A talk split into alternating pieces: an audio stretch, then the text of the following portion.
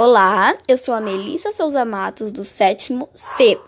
Bom, eu vou falar um pouquinho sobre a coesão textual e vou falar a habilidade da nossa aula sobre a coesão textual.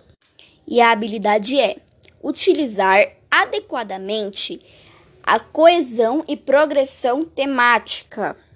Bom, agora eu vou falar um pouquinho sobre a coesão textual.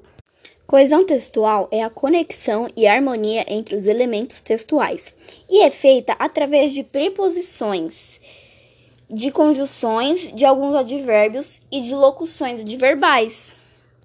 E coesão é a conexão, ligação de um texto.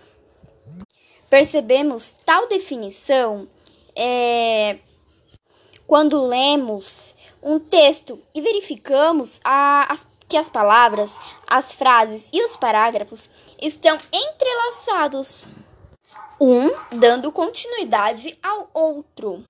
Os elementos de, de coesão determinam a transição é, de ideias entre as frases e os parágrafos. Bom, foi isso. E agora, tchau!